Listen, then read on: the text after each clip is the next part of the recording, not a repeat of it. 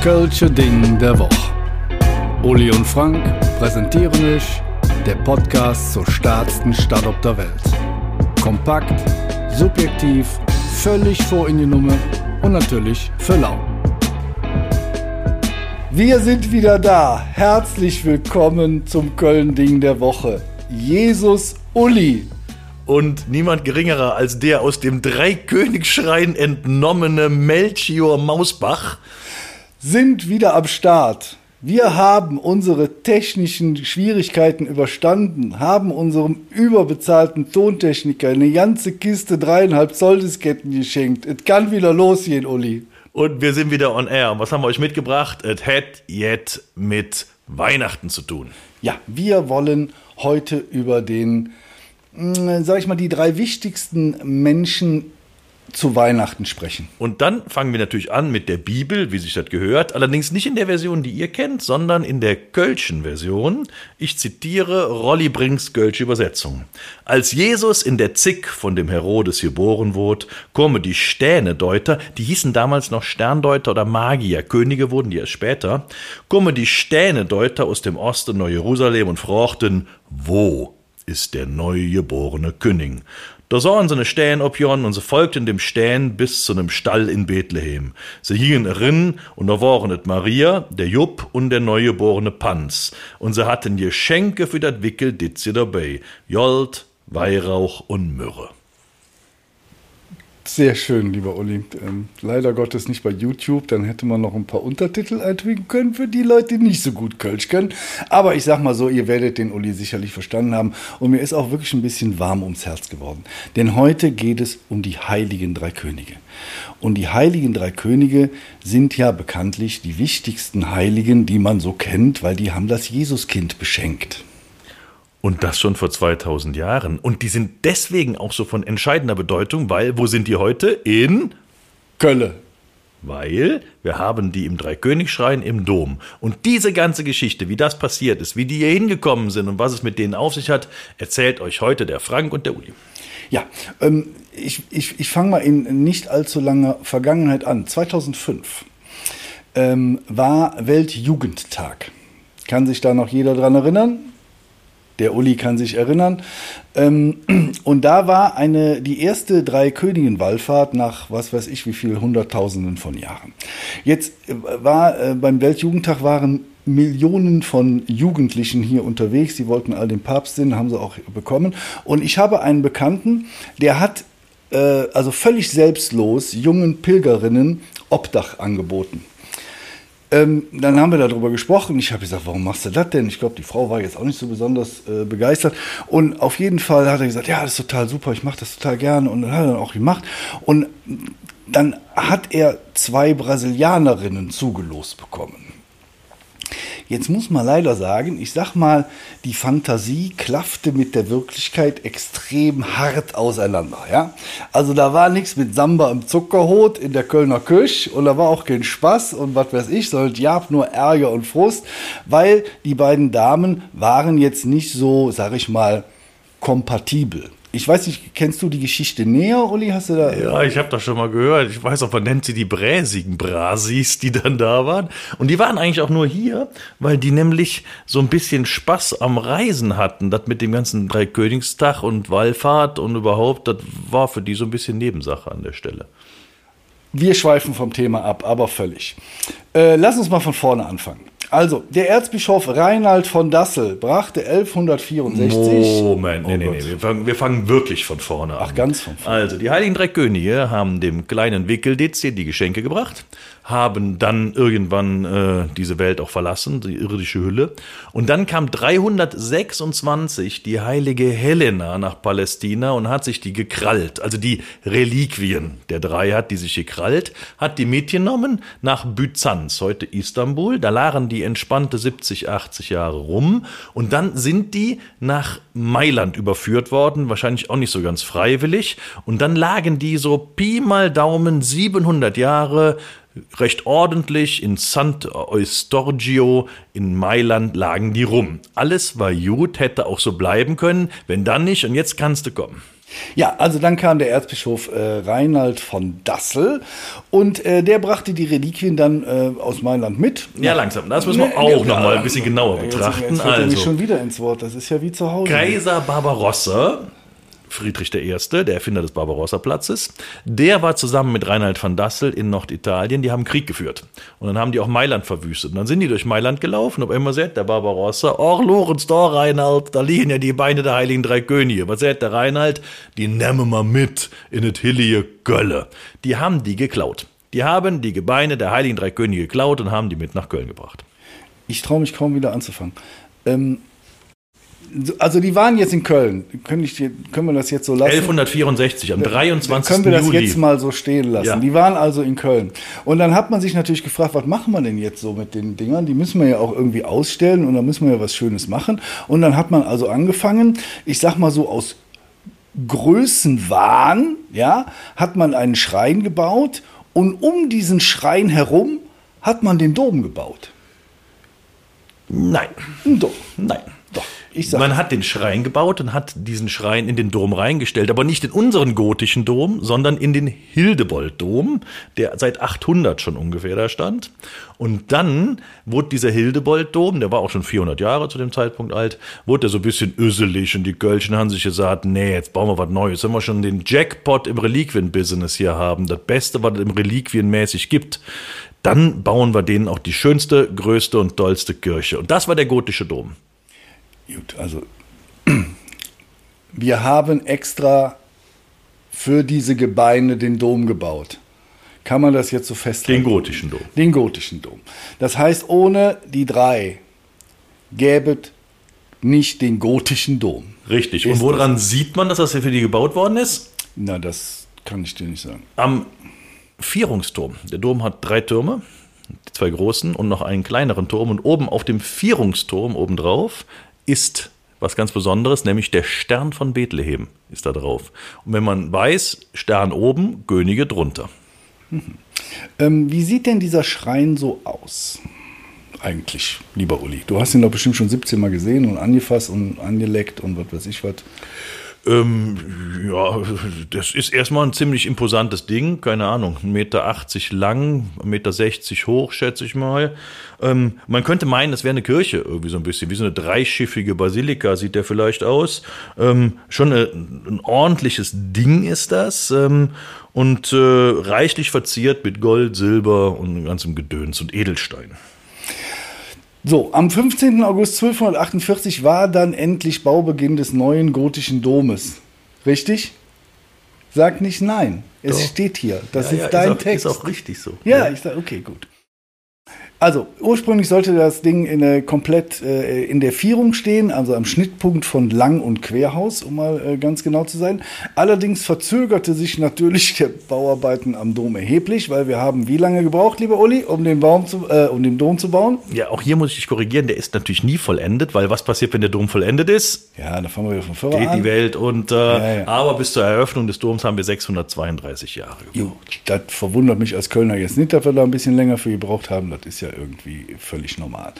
Also, zumindest der Chor war, glaube ich, 1322 dann mal fertiggestellt und der Dreikönigenschrein wurde in zentraler Achskapelle im Chor präsentiert. Äußerst praktischer Aufstellungsort, so konnten die Pilger durch den Chorumgang an dem Schrein vorbeigeführt werden. Damit das wertvolle Schreinchen nicht beschädigt wird, versah man diese mit einem rot-goldenen Gitter. Was aber ehrlicherweise nicht wirklich besonders attrakt- attraktiv war, weil man konnte nicht richtig sehen und das war also schon irgendwie nicht so ganz dolle. Ähm, außerdem, das Gitter sch- schützte den Dreikönigenschrein auch nicht vor dem, was passieren konnte. Irgendwann ist mal so ein Stück Stein im Dom abgebrochen, runtergekracht, hat den äh, Dreikönigenschrein nur ein paar Meter verfehlt. Da hat man sich überlegt, das ist alles zu unsicher und hat ihn erstmal dann in die Sakristei gestellt. Ja, ähm, dann wurde er Opfer eines dreisten Diebstahles, das war so 1500 Schieß mich tot. Ähm, ein oder mehrere Die- Diebe, die nie gefasst wurden, natürlich brachen Edelsteine aus dem Kunstwerk raus und äh, die, äh, der sogenannte Ptolomea Cameo, ist das richtig ausgesprochen? Ja, das weißt du Das selber weiß ich nicht. jetzt auch nicht, Kurios. Exakt dieser Schmuckstein wurde übrigens 1952 im Wiener Kunsthistorischen Museum wiedergefunden. So, jetzt ist das auch so, dass der Schrein in verschiedenen Kriegen auch ausgelagert wurde. Ne? Als zum Beispiel die Franzosen 1794 in Köln einmarschierten, wurde der Dreikönigsschrein schnell zerlegt und in Sicherheit gebracht, weil der Kölsche hat Schiss, dass die Franzosen Fissematenten machen, sich mit dem Heiligtum das Portemonnaie füllen und mit dem Schrein übers Trottoir flüchten. Oh. Da wird einem als Kölscher ganz plümmerant und dann hat man aus der Lameng den Schrein mit einem Plümmer überhangen und der Scheng ist durch die Ports mit dem Ding über eine Abtei in der Nähe von Arnsberg nach Frankfurt gefahren. So, mehr französische eingebürgerte Kölsche Wörter hatte ich jetzt nicht. Liebe parat. Zuhörer, das war ein ganz großartiger Exkurs. Also wirklich, ich bin von der Söck. Nach zehn Verhandlungen kam der Schrein im Juni 1803 nach Köln zurück, allerdings total beschädigt. Außerdem fehlten die getrennt aufbewahrten Reliquien.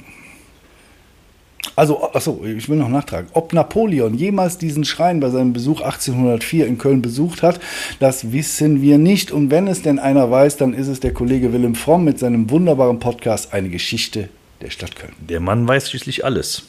Der weiß nämlich auch, dass dann der Schrein restauriert wurde und ab 1808 tatsächlich äh, im immer noch nicht fertiggestellten Dom übrigens äh, ausgestellt worden ist. Ähm, aber da stand er halt so ganz entspannt rum. Ähm, hätte auch alles gut werden können. Domvollendung, Schrein, alles schön. Nur dann kam in nicht allzu ferner Zeit danach die verschiedenen Kriege. Und wieder ging's los. Und wieder wurde der Schrein ausgelagert und wieder wurde er neu, neu parat gemacht. Und äh, dann kamen dann irgendwann im Zweiten Weltkrieg die massiven Fliegerangriffe auf die Stadt. Ja, ähm, da wurde der Schrein zusammen mit weiteren wertvollen Kunstgegenständen äh, natürlich ausgelagert. Durch den Schock, das, also durch die massive Zerstörung ähm, ne, der sogenannten 1000 Bomberangriffe in der Nacht vom 30. zum 31. Mai 42 auf Köln, äh, hat man dann äh, sich überlegt, okay, wir bringen das Ding mal in die Fränk ins fränkische Pommersfelden, auch schön. Ne?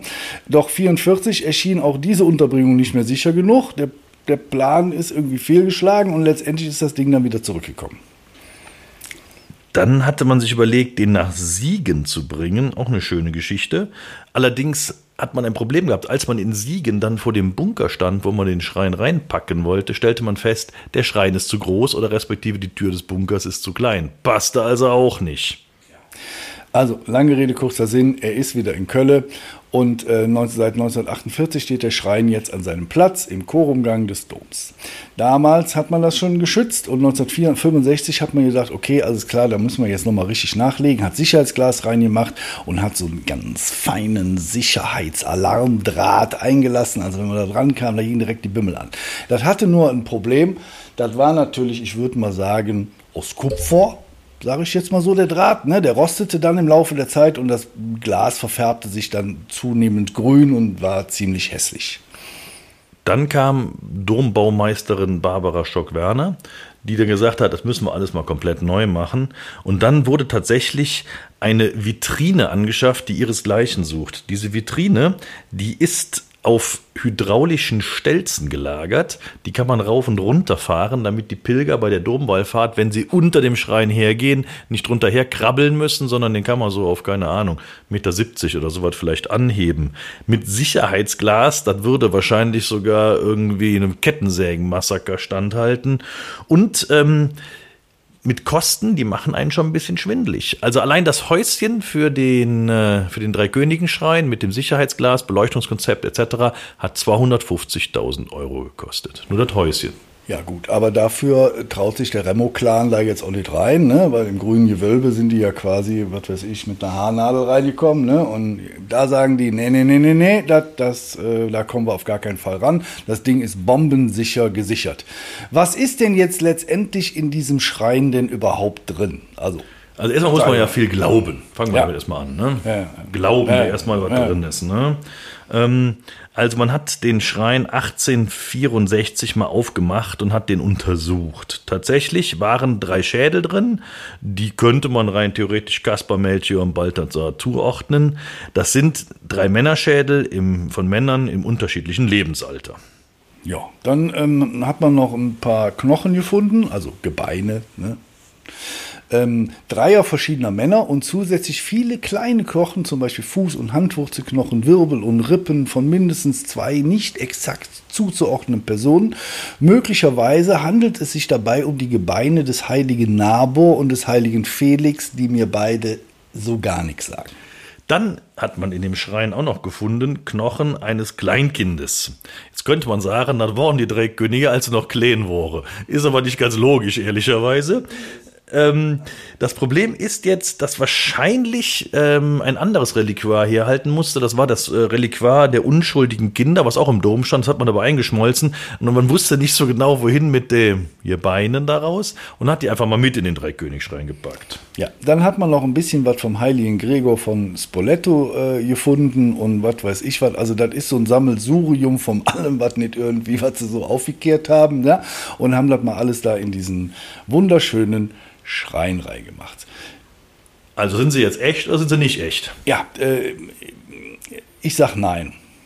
Was sagst du? Oder so, Entschuldige. wir, wir, wir zitieren mal den Kunsthistoriker Helmut Fußbräuch, nicht verwandt und nicht verschwägert mit der kölschen Legende Fred Fußbräuch, der auf die Frage gesagt hat, äh, äh, geantwortet hat, sind das denn die echten heiligen drei Könige? Aber da kann man ohne rot zu werden sagen, nee, die können nicht echt sein, weil es sich eben um eine Geschichte handelt, die keine Historie erzählen will. Oh, okay. Also glauben wir es einfach. Und wir Kölschen haben dann auch direkt diesen Glauben ausgeweitet und haben die heiligen drei Könige so, so, so, so Universalheiligen, zu Universalheiligen gemacht, so, so Top-Heilige. Die haben nämlich jetzt so viele Aufgaben wie sonst ein, kaum ein anderer Heiliger. Also jeder Heilige ist immer für irgendwas zuständig. Die heiligen drei Könige haben eine ganze Reihe, wofür die zuständig sind. Unter anderem für die Abwehr von Krankheiten, für die Abwehr von Unglück, für die Abwehr von Dämonen, die Vertreibung des Teufels, früher mal Schutz auf Pilgerreisen, heute wahrscheinlich auf Pauschalreisen auf der AIDA, Schutz für Haus und Hof, Schutz gegen Feuer und wenn ein Tier entlaufen ist, sind die auch zuständig. Jetzt gehört die sind auch für schlechtes Wetter zuständig, also für gegen schlechtes Wetter. Okay, also ja, ist so ein bisschen so, keine Ahnung, wie so eine Wertstofftonne am Eberplatz, ja. Also da wird alles drin geworfen, ist aber meistens nicht drin, was da rein soll. Ne? Aber wie gesagt, man muss daran glauben und das Schöne am Glauben ist ja, äh, weiß ich jetzt nicht. Ja, man muss es halt glauben. Was man eigentlich so machen sollte, egal ob man dran glaubt oder nicht, was wirklich ein schönes Erlebnis ist, am 6. Januar beginnt die Dreikönigswallfahrt. Ich weiß gar nicht genau, wie viele Tage das sind. Aber dann hat man die Möglichkeit, dem Schrein so nahe zu kommen wie sonst nirgendwann. Der wird hochgefahren, man kann drunter hergehen. Ich habe selber zweimal gemacht. Es ist irgendwie, hat schon irgendwie so ein erhabenes Gefühl, auch wenn man nicht glaubt. Glaubt mir, dass man nicht glauben muss, um das erhabene Gefühl zu spüren. Oh, innerhalb von vier Sätzen zehnmal Glauben drin, auch nicht schlecht. Was bleibt? Der Glauben natürlich, um es nochmal zu sagen. Aber zum Schluss wünschen wir euch, wir zwei vom Köln-Ding der Woche, der super coole Uli und Der noch unglaublich coolere Frank frohe Weihnachten. Seid nett zueinander. Beschenken ist wichtiger als beschenkt werden. Und denkt dran, wenn die puckelige Verwandtschaft mal wieder mit dem nichtsnutzigen Geschenk um die Ecke kommt, der Königsschrein ist letztlich auch nichts anderes wie ein großes Überraschungsei mit zusammelten, gewürfelten Sachen. Was für ein schönes Schlusswort. Wir wünschen euch Glückselige Christäsch, wie der Gölsche sagt. Und wir hören uns sogar schon vor dem neuen Jahr wieder, hat der Tontechniker versprochen. Glauben wir das? Wir glauben dran. Ah, wenn die dreieinhalb Zoll Disketten halten. Macht Jod, vielen Dank und äh, feiert ordentlich. Vielen Dank fürs Zuhören. Und da wir natürlich absolut davon ausgehen, dass euch der Podcast gefallen hat, folgt ihr jetzt natürlich auch bei Spotify und zusätzlich Noch auf der Webseite des Köln-Lotsen, köln-lotse.de oder bei dem ganzen Social-Media-Gedöns, Instagram, Facebook und wie sie alle heißen, überall einfach Köln-Lotse gucken. Dann findet ihr uns.